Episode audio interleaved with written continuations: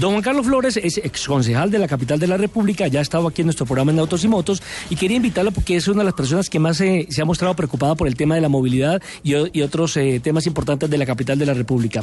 Juan Carlos, bienvenido y cómo analiza este hecho del pico y placa de los 365 días del año si usted tiene para pagar 4 millones 200 mil. Bienvenido. Sí. Eh, Nelson, mire un dato que me parece importante para comprender esta cosa.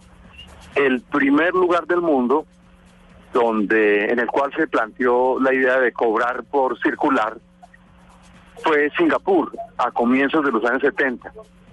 Cuando a la gente de Singapur le dijeron eso, se alborotó y le dijo al gobierno de esa ciudad de estado, no, pues un momentico, ¿cómo usted va a cobrar por, poder sacar el carro, los peajes urbanos y, y en qué nos vamos a mover? El transporte público Pensemos que es la situación que vivimos en Bogotá, no tenemos un buen transporte público. Entonces se llegó a un acuerdo. Eso es interesante porque esto es el lugar del mundo más democrático. Pero el gobierno eh, aceptó que debía darle un mejor transporte público a la ciudadanía y se puso un plazo para mejorar el transporte público y después eh, cobrar por, por circular.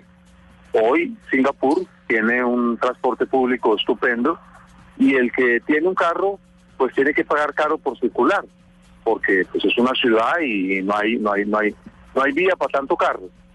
El lío aquí en Bogotá es que van a cobrar por las mismas vías de siempre las mismas vías de toda la vida. Y, si, y sin repavimentarlas que es lo peor con los mismos huecos de siempre. Sí sin introducir hombre Nelson ninguna mejora pero además además introduciendo un muy dañino porque entonces, ¿quién estaría exento según el proyecto de decreto de esa norma? Porque, ojo, ojo, el decreto aún no ha sido despedido. Lanzaron el globo a ver qué pensábamos. Y eso se lo van a dejar, esa, digamos, el montar eso se lo dejan al próximo mandatario de Bogotá, la alcaldesa López. Pero ahí hay un elemento, y es carros de la Unidad Nacional de Protecciones y los carros de los políticos no tendrán no tendrán que pagar esa restricción. Eso es un mensaje fatal a la ciudad. Y luego, pues significa que entonces que las calles de Bogotá 24 horas son para el que tenga plaza. Y eso me parece muy grave. Aquí estamos sentados en nuestro, son muy difícil. Pensemos en Santiago. Hay un momento en que la gente dice lo más y se rebota de una manera muy dañina, destruyendo e incluso haciéndose daño a sí mismo. Pero es que el grupo dirigente está en un aislamiento pavoroso como están sentados en sus privilegios que nada les cuestan porque los pagamos de nuestro bolsillo, entonces que el resto de la sociedad sea el paganini. Richie. Bueno, la verdad eso es una, una, sí, Nelson, esta, esta es una profunda reflexión y yo quiero eh, agradecerle a Juan Carlos que haya aceptado esta invitación, porque eh, más que soluciones en primera instancia dices, listo, lancemos este bombazo a ver la gente qué, qué, piensa. Eh, la sorpresa y, y, como que el rechazo hacia esta iniciativa de que por qué unos sí, por qué otros no, y especialmente el tema de la Unidad Nacional de Protección, que la gente, viéndolo, Juan Carlos, en las redes sociales, dice, esos son unos problemas individuales, no son generales, problemas de movilidad. Sí, es un problema de orden público, es un problema de seguridad de algunas personas que, em, pues finalmente, dicen, si, si hay personas que tienen la necesidad de esta clase de vehículos, pues eh, como una buena necesidad individual, debería ser suplida individualmente. Y digamos que no con ah, los costos que significa y que vaya cargado eso, por ejemplo, al impuesto de los bogotanos. Mm, completamente de acuerdo, es que aquí se volvió una moda que un funcionario público, pues para que tenga poder, tienen que meterlo dentro de un carro blindado, que además todos son igualiticos, camionetas plateadas, unas Toyotas 4x4, las más lujosas. No, pues, ¿cómo es posible que nosotros paguemos eso del bolsillo de los ciudadanos? Ya buenos sueldos tienen los políticos. Yo puedo darte de eso. entonces que se compren su propio carro, paguen su propio chofer. Los que tienen problemas de seguridad aquí en Bogotá no son muchos, no son muchos. Los problemas de seguridad están en otras zonas de Colombia. Es cierto. Están en el Cauca, están en Buenaventura, están en Tumaco, están en el Catatumbo, en los Montes de María. ¿Y allá quién protege a la gente? Les dan un chaleco y un celular. Y aquí una manada de zánganos van en unos carros pagados con los impuestos de los ciudadanos. Totalmente cierto. Juan Carlos, eh, Juan Carlos, eh, en estos momentos, eh, pues básicamente esta semana en, en Noticias Caracol, eh, la nueva alcaldesa de Bogotá dijo, listo, esto nos va a permitir recaudar unos 150 mil millones de pesos que los vamos a destinar para mejorar el, el uh, servicio de transporte público, el servicio de transporte masivo de los bogotanos. Eh, da la impresión de que si bien todavía no está firmado el decreto, pareciera que las dos administraciones, la saliente y la entrante, están de acuerdo en que si bien esa platica, bienvenida, como que la ruta a seguir es las aprobaciones y que se vuelva eso en, en una ley. En un decreto distrital. No estoy equivocado porque el asunto de fondo es cómo se mejora el transporte público de manera sostenida. Y eso no se mejora, eso se mejora con un compromiso de los gobernantes de demostrar que hay que usar el transporte público. Peñalosa se echa unos discursazos a favor del Transmilenio, pero lo usa 24 horas del día. No, no, no, no, no. Él tiene el esquema de seguridad de la alcaldía, que vale un cojonal de plata.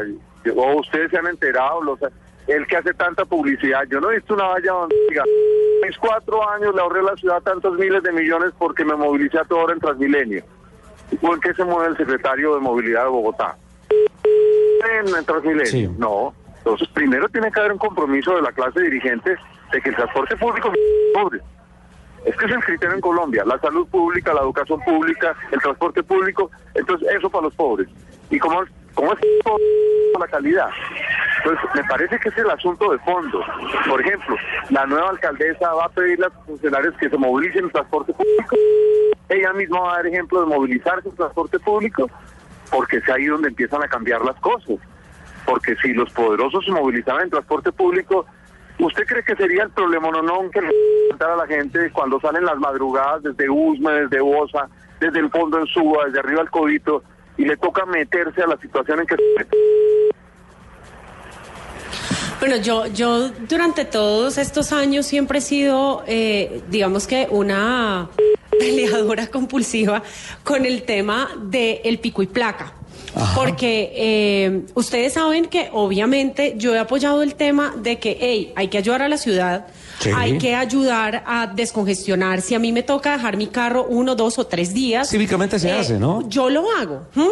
Pero también, ¿dónde está la retribución para mí como ciudadana que colaboro, pero que sí tengo que pagar mis impuestos, mi SOAT y mi seguro completo de los 365 días? Sin usar mi carro los 365 días.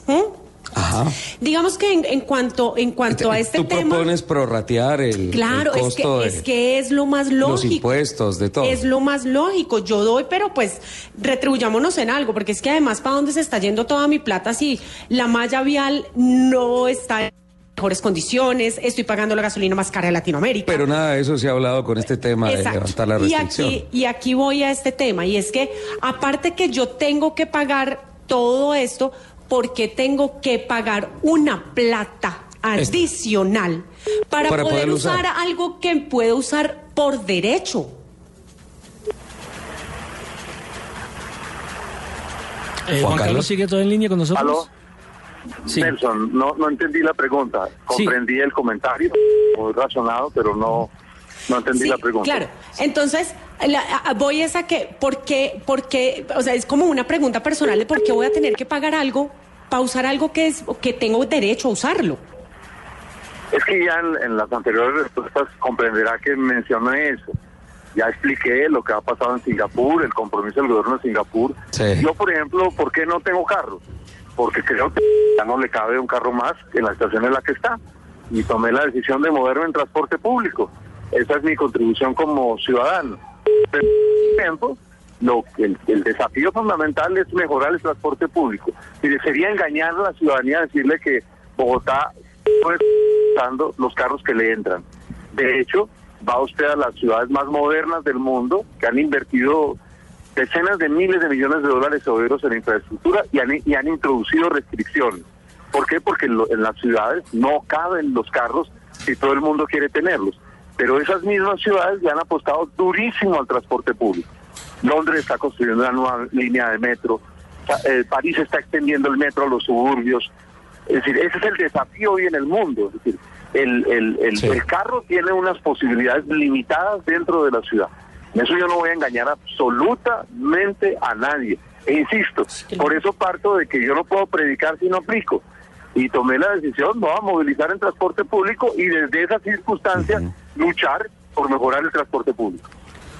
Claro, pero es que aquí nuestro problema, nuestro problema es que no tenemos un transporte público totalmente eficiente para cubrir la demanda, pero nosotros ahora tenemos que pagar los platos rotos y dar más plata para contribuir a algo que se supone que es, eh, que es del distrito. Eso es una de las de las reflexiones que genera esta bomba que se ha lanzado y que nos da mm, algo de tiempo para pensar y para tratar de, eh, en el caso que fuese necesario, generar alguna presión eh, cívica, obviamente, para ver cómo se podría enderezar todo este tema y cómo todos seguimos aportando al tema del transporte y la movilidad, particularmente en Bogotá. Y obviamente otros efectos que se empiezan a replicar en otras capitales importantes del país. Juan Carlos, muchísimas gracias. Eh, invitado siempre, esta es tu casa y, y especialmente para hablar del tema tan apasionante como es la movilidad.